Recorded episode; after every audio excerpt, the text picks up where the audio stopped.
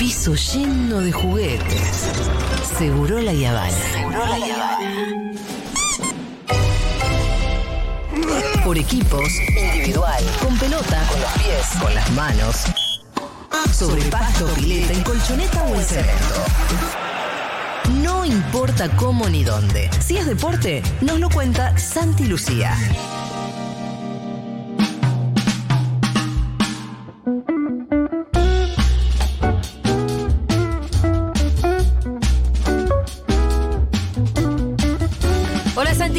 Tal? Felicidades, Julita Mengolini. Gracias, Feliz querido. cumpleaños. Qué lindo saludarte nuevamente en el aire. ¿Sabes cuál fue el mejor regalo que me hicieron hasta hoy? ¿Cuál? El del campeón. ¿Sabes lo que me mandó? ¿Qué Algo te que vos debes mandó? conocer. ¿Qué, qué te mandó ese, me mandó ese ser lo que fue su campera de juventud La debo durante años. conocer. Es una de jean de corderito adentro. Ah, sí, claro. Bueno, un La mandó lugar a la común. tintorería ¿En serio? y me la mandó. Qué buen gesto. Y yo nunca, siempre soñé con una campera como esa. Mirá qué bien. Hermoso. Re buen gesto con porrito en el bolsillo, por supuesto. Eh, pero una hermosura. Y aparte de eso de de regalo. sabiendo lo apegado que es a cuestiones Sí. que tienen que ver con la, con la adolescencia. Y una vez Valor guarda- sentimental. Claro, esos tesoros personales. Sí. Que no deja Dijo, de ser la eso. usé hasta los 20. Claro. Y ahí la tenía colgada, la mandé a ahí. la tintorería y ahora ¿Y cómo te quedó, Julita? Perfecta, si el campeón tiene mi tamaño. No, por eso, por ahí pensaba que te quedaba todavía un poco, un poco grande, pero no. Me queda un chiquitín, pero lo suficiente como para poder ponérsela con un suéter gordo. Divino. Perfecta. Qué hermoso, qué hermoso recibir ese tipo de Sí, regalo, sí, Julita. me encantó. Bueno. Bien, Santi, ¿qué tenemos hoy? Bueno, tenemos distintas cuestiones que fueron apareciendo mm, en la última semana que vinculadas a la violencia, Sí. que tienen que ver con el fútbol y siempre es, eh, es un tema que, que- que está en la atmósfera No terminamos de futbolera. Sí, y hay tres, por lo menos, episodios que se dieron en los últimos días que, que me llamaron la atención y que por lo menos quería detenerme porque los tres están mm, vinculados y enlazados, evidentemente, por, mm, por este factor que tiene que ver con, con la violencia. Uno se dio en Brasil cuando fue hace mm, seis días a jugar Boca por la Copa Libertadores frente al Corinthians. El Pitu ya empieza a hacer un, no, un con la movimiento con la cabeza. Sí, sí, sí. que, Tarado. claro, porque sabe hacia dónde voy a ir. Eh, Leonardo Ponzo es Sí. el, el nombre de, de- de un racista hincha de Boca que en el entretiempo del partido que estaba jugando Boca con Corinthians hizo mm, gestos racistas imitando el ser eh, un, gorila, un mono. un gorila, tocándose la cabeza, tocándose las a los axilas, brasileros. haciéndoselo a los brasileros. ¿Qué sucede?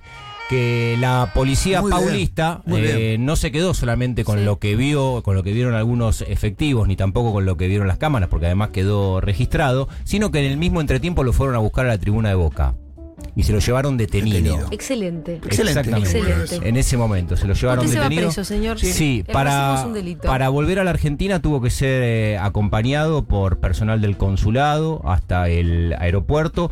Tuvo que pagar una fianza de 3 mil reales, que es una cantidad de dinero importante. Obviamente, pese a, a la libertad que tiene bajo fianza, el proceso judicial lo mantiene, la, justicia brasileña, y puede ser juzgado, este racista, hincha de boca, por difamación racial. De acuerdo Wow. a lo que marca el Código Penal, podría ser condenado hasta tres años de prisión. En este caso se habla de alguna multa al club, No. ¿no? Que debería No. haberla porque en el caso de River sí la hubo. Ya vamos a llegar al caso de Ajá. River. Pero me quería detener en Brasil con una cuestión derivada de lo que pasó con, con este hincha de boca, fundamentalmente porque en el fútbol, y, lo digo del lado de los simpatizantes, tenemos naturalizados muchos comportamientos, inclusive en la, en la interna de nuestro fútbol, como que son parte de lo mal llamado folclore, ¿no? Claro. que tiene que ver eh, eh, con, eso, o por lo menos muchos lo encajan en ese lugar. Sin embargo, en Brasil y fundamentalmente con la cuestión racial, hay algo que no está naturalizado por ahí o, visto de la manera que eh, con, el lente argentino. Y hay una historia absolutamente diferente a la hora, eh, por lo menos, de mm, pararse frente a la violencia cuando tiene que ver con, con lo racial. Y empecé a buscar algunas cuestiones y encontré una nota muy interesante de, la agencia eh, A- AFP en San Pablo, donde hace mm, referencia a una cuestión que por lo menos yo no me había detenido y que evidentemente evidentemente es, es muy explícita. Y, y la nota va más o menos por, por el eje de que en Brasil, y, y a propósito, por supuesto, de, de lo que sucede con, con la problemática racial, eh, casi que no hay entrenadores negros. Ah, de mira. raza negra. Sí, un montón de jugadores. Muchísimos. mayoría y, te, y te- Es y te verdad, diría que los más ta- y que los más talentosos Sí. de su historia Mira.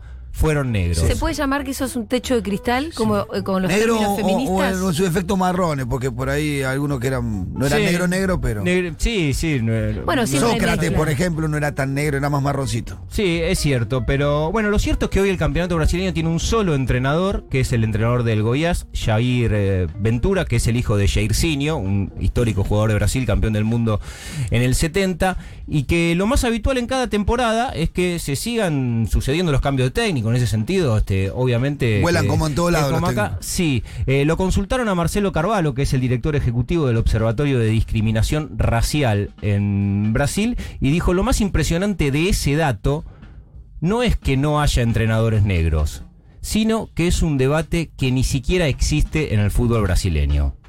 Teniendo en cuenta, insisto, eh, en que los futbolistas más importantes de su historia fueron en su mayoría jugadores de raza Pero negra. Titeme a mí me parece más bien morochito. Tite también habló de, del tema, dijo, hay un prejuicio estructural frente al técnico negro. Porque él no sería lo más blanco, no, No. es más marroncito, más tirado de negrito. Si Sí. se lo tenés que poner en algún lugar, lo pone más cerca de lo morocho que otra cosa. Me gusta el concepto marrón de Sí, sí. Pitu Sabatierra, Sí. pero es cierto, sí, bueno, pues ti- tiene que ver también Existen las mezclas, por Exactamente, absolutamente. A la sociedad brasileña no le extraña no tener personas negras en esos espacios. ¿Por qué? Se pregunta Carvalho. Porque en Brasil no es común tener personas negras en esas posiciones.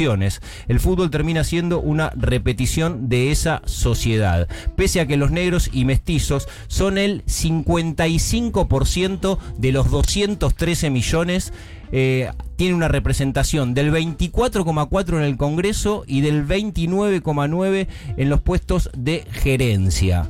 Este, bueno, evidentemente un lugar y el fútbol mucho más Mucho abajo, eh, como como reflejo de todo esto. Pero Eh, además el fútbol es una actividad llena de gente negra. absolutamente. Entonces ahí, ahí claramente para usar términos que conocemos de la teoría Pero feminista, llena de gente es negra, techo de cristal eso. Llena de gente negra en lo que de- en lo que se denominaría la mano de obra del fútbol, que son los jugadores, ¿no? No lleno de gente negra en los dirigentes, los que conducen el fútbol, ya sea técnicamente o dirigencialmente. Sí, pero mm, es cierto que la dinámica diaria de un equipo de fútbol, el puesto de poder o quien ejerce el cargo de gerente, es el entrenador, Claro, el que toma las decisiones. claro, por eso digo. Y en esos lugares no, No hay, hay- entrenadores no hay- no hay negros. negros. hay uno también trabajando en uno de los equipos más importantes de Brasil, que es Roger Machado, que además dirigió al Palmeiras, al Atlético Mineiro, eh, y fueron en, en esta nota que les mencionaba de la agencia AFP a hablar con él y le preguntan por qué no hay entrenadores negros en el Brasileirao y va más o menos por el mismo camino que iba el sociólogo. Dijo, el fútbol revela lo que somos como sociedad.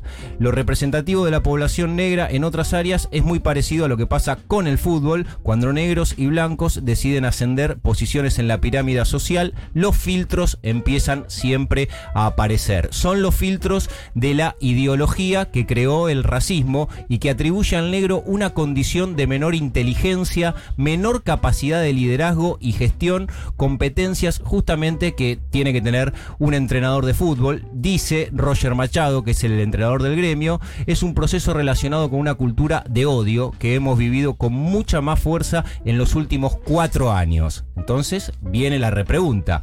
¿Crees que Bolsonaro es responsable? Los individuos que estaban escondidos, porque la sociedad los reprimía, se sienten autorizados a manifestarse según las posturas y puntos de vista del líder de la nación que en este caso son convergentes. Tenemos que resistir porque su intención es que retrocedamos y eso no lo podemos permitir. Esto lo dice Roger Machado, uno de los poquísimos Sí. entrenadores negros que hay en el fútbol de Entendiendo Brasil. que Bolsonaro y, y como siempre las dirigencias generan contextos más proclives a la violencia, al racismo. No es lo mismo tener un presidente racista que no tener un presidente racista. Un Absolutamente. presidente racista habilita un racismo que por ahí existe de base, este, en una buena parte de la sociedad, pero bueno. eso permea, viste, de una manera también. Quizás esto, eh, y lo pensaba mientras lo leía, eh, sirve evidentemente como contexto o, o un punto donde referenciarse de por qué uno- un imbécil, no importa que tenga la camiseta de Boca, de River, de estudiante, de Racing o de Midland, va a ver un partido de fútbol ahí a Brasil, hace algo porque se cree chistoso y termina en cana. Bueno, buena parte de esa explicación tiene que ver con esto que evidentemente es una problemática que en Brasil está muy presente. Siguiendo con el tema de la violencia, después vamos a hacer un rulo y a, volver a otra historia que cruza argentinos y brasileños. Este fin de semana hubo un testimonio de un futbolista que, que me impresionó, que se dio en el campo de juego, en la típica nota post partido, ahí donde salen en caliente los jugadores y le ponen el micrófono.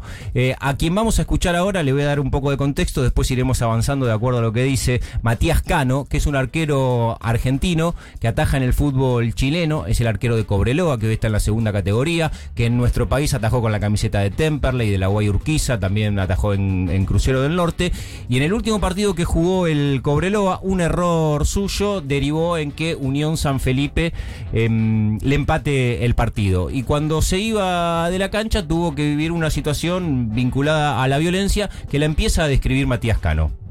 Me gustaría entender de que, mirá eso, esos nenitos de 8 años escupiendo, tirando piedras, quizás muchas veces con el padre al lado. Entonces, más allá de quién gane o quién pierda, nosotros como personas grandes de bien, dejar algo para el fútbol que viene, porque después esos mismos padres son los que exigen que el niño tenga buenas notas en la escuela, que se porte bien, que hagan las cosas que tienen que hacer. Y la verdad que para mí es una desilusión muy grande ver que un nenito de 7, 8 años me escupa la cara. Porque hasta eso está bien, mirá la enfermedad a la que llegamos, que te escupan están bien, pero ya después una piedra de un tamaño de un cascote, la verdad que no le hace bien a la salud del fútbol nacional. Me mata a los niñitos en la cancha. Las veces, las dos veces que fui a la cancha, Sí. vi nenes siendo violentos y fue Sí. lo que peor me Es puso. muy triste. Eh, el otro día Bataglia, a un Sí. pibe le preguntó Sí. qué edad tenía. Exactamente, es muy bueno el caso, lo iba a traer. Eh, Bataglia, que viene siendo un, 13 años una, personalidad, una- un tipo muy cuestionado por su función como técnico de Boca. Sin embargo, eso no tuvo mucho rebote en los medios. Está buenísimo traerlo porque tiene que ver con esto. En la cancha de Vélez, cuando se dirigía al banco de suplentes, como habitualmente sucede, el- digo, en la cancha de Vélez. En o todas las canchas del O mundo. en cualquiera, que, que va un técnico que no es del equipo local, lo Bueno, recontraputea. Del país, no del mundo. Lo recontraputean. Con Bataglia pasó lo mismo.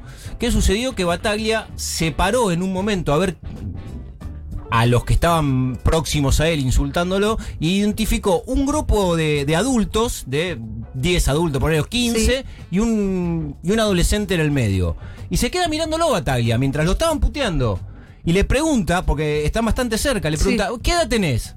Y el, y el pibe le dice 13. Le dice, no aprendas de estos. Qué hermoso. Y se mete en el banco. Qué perfecto. Pero claro que sí. Y tiene. Dijo, "Eh, los otros están perdidos, le voy a hablar al joven. Exactamente, exactamente. Y se paró y lo identificó y lo dijo y afortunadamente quedó ¿Registrado quedó registrado. Sí, claro. Lástima que ese partido no sacó un buen resultado a Boca, No, entonces bueno. habló de lo otro menos que eso. Claro, bueno, es que el fútbol también tiene, y, y dentro de muchos comportamientos violentos, eh, su, su punto de argumentación en, en lo que acaba de decir Pitu. Si gana, no gana, como a Claro. Boca ese día le fue mal, a todos le, ni, importa esa ni gente, se detuvieron, actualidad ni- no ni importó importó, nada. claro. Y también es muy importante el rol de, de los medios y los periodistas deportivos en estos casos, porque cuando te muestran alguna imagen así, dicen, no, qué barbaridad, los inadaptados siempre, no lo dicen.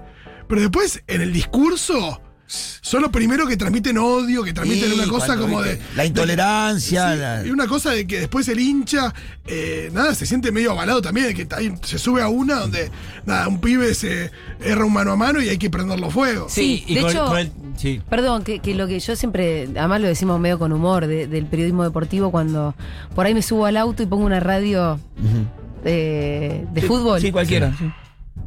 Con la seriedad con la que se toman todas las discusiones, Sí, que yo claro. entiendo que es- pero, pero también transmite como algo de, ¿Viste? de que, de, De de no entender que es un enojo. juego. Claro. Nadie, nunca, ningún periodista deportivo, salvo vos, Santi, por supuesto que la salvedad que acá sí además, lo pone en la dimensión de lo que es. Es un juego. Y es un deporte, por más que haya plata, por más que haya negocios, por más que haya un montón de cosas.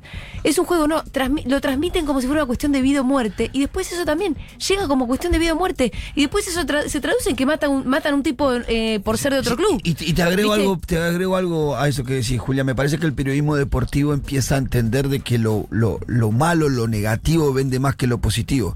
Y te lo doy en, la, en las últimas coberturas que tuvieron los, los programas deportivos. En una fecha, Boca, eh, River perdió, Boca empató. ¿no? Pero se habló todo el tiempo de Boca. Y en un momento Ruggeri y el Pollo Viñolo dice, bueno, ¿viste? el Pollo Viñolo le dice en el programa en vivo a Sí. Ruggeri, dice, eh, no sé qué técnico era de un equipo chico. Dijo, Zielinski, estudiante. ah, y Lo nunca hablar con de- Zielinski. claro. Y ahí Ruggeri dijo, bueno, pero ¿qué querés decir? Cuando hablamos de Zielinski acá por la cucaracha dice, no, Bataglia, Boca perdió, Bataglia, Boca perdió, habla de Boca, habla de Boca. Como que el periodismo deportivo entiende que lo negativo vende más. Sí, sí, sí, el morbo de la derrota, por Entonces, supuesto. a- Eso a- a- como- Viste, martilla sobre Sí. eso, empieza a usar título de la batalla final, vida muerte.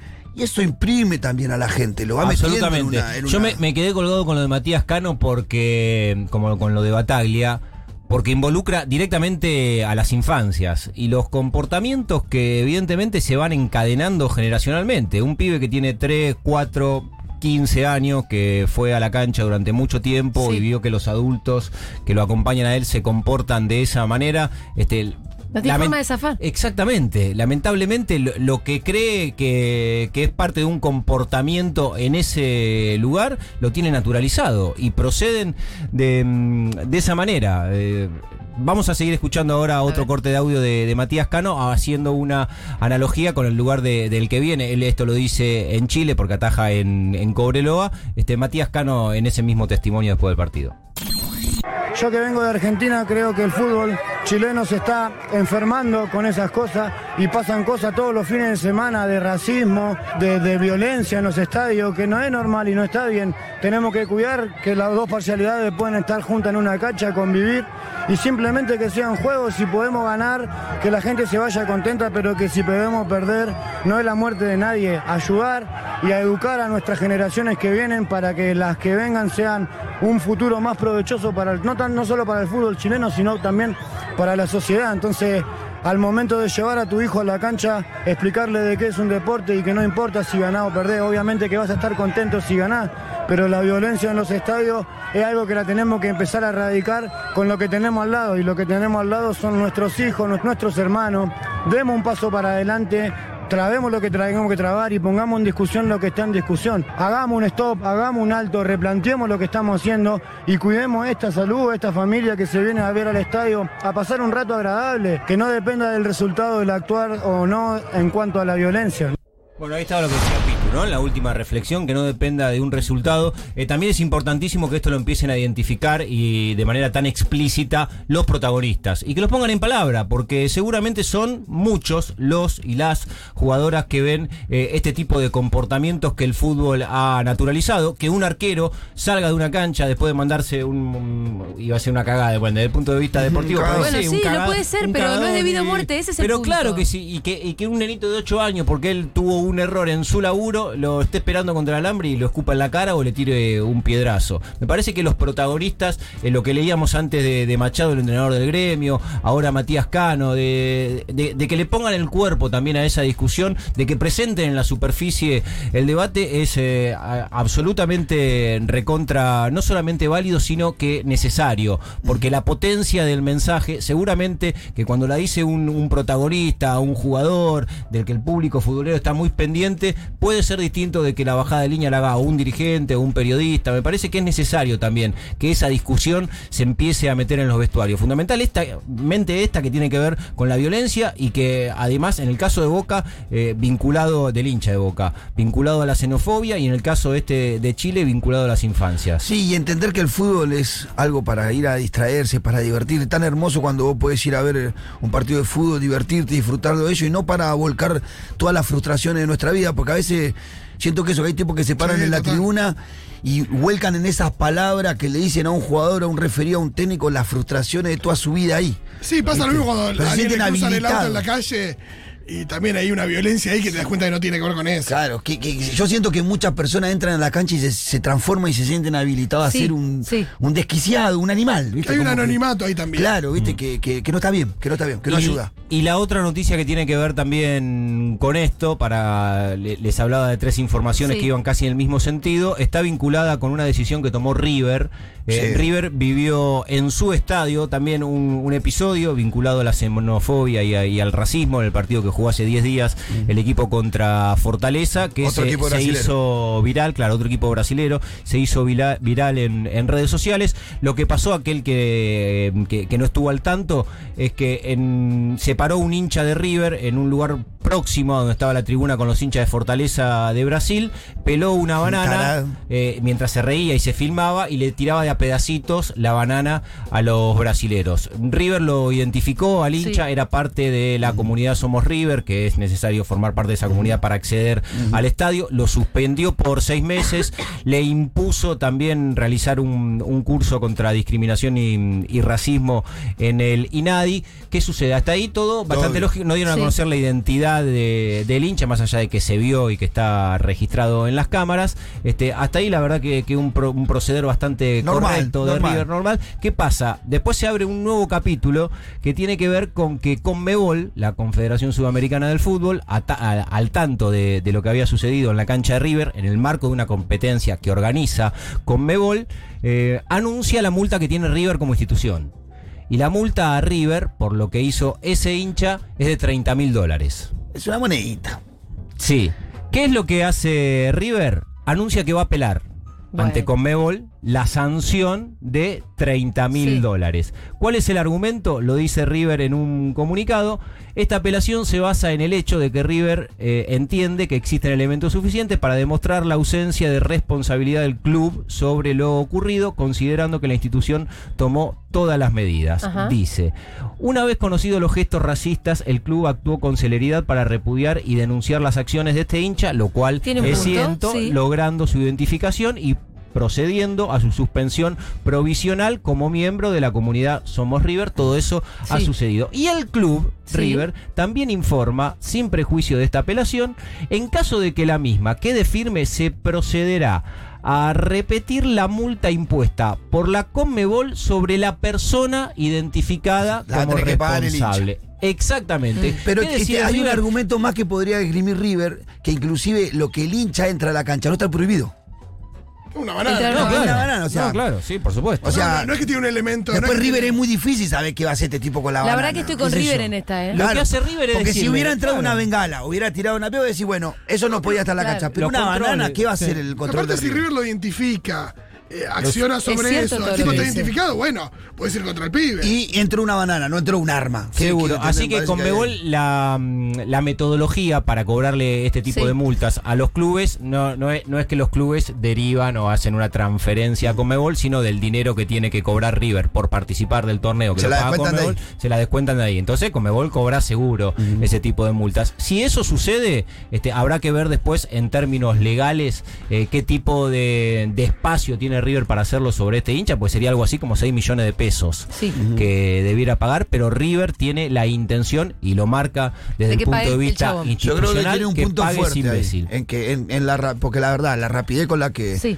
generó todo fue rapidísimo y lo que digo el elemento que tiró el tincha no es un arma contundente ni algo que tenga que prohibir entrar a la Sí, cancha al mismo tiempo es re loco porque vos decís, el tipo dice eso, es un gesto racista, es horrible, eh, amerita una multa, pero después hay gente que hace cosas sí peor que mucho más grave, no sé si más grave, pero digo que acciona violentamente contra una persona físicamente y por ahí pasa desapercibido. A veces también hay, hay sobreactuación a veces también. Sí, puede ser, y creo Hoy que no la Conmebol no la vemos tan preocupada por, por otros temas tampoco. Sí, pero creo que no es casual que tenga que ver, que estemos hablando de, de la magnitud de los dos equipos argentinos que Ah, claro. tuvieron, digamos, como, como escenario los, los episodios. Corinthians Boca es uno de los partidos más grandes que puede presentar el fútbol sudamericano y un equipo brasileño como Fortaleza viniendo al Estadio Monumental. Son lugares de mucha repercusión y justamente por eso también, por cómo se amplifica todo, eh, bueno, parece bastante pertinente y son dos cuestiones que tienen que ver con la xenofobia, que por lo que hablamos, este, en Brasil también se le, se le pone eh, un tinte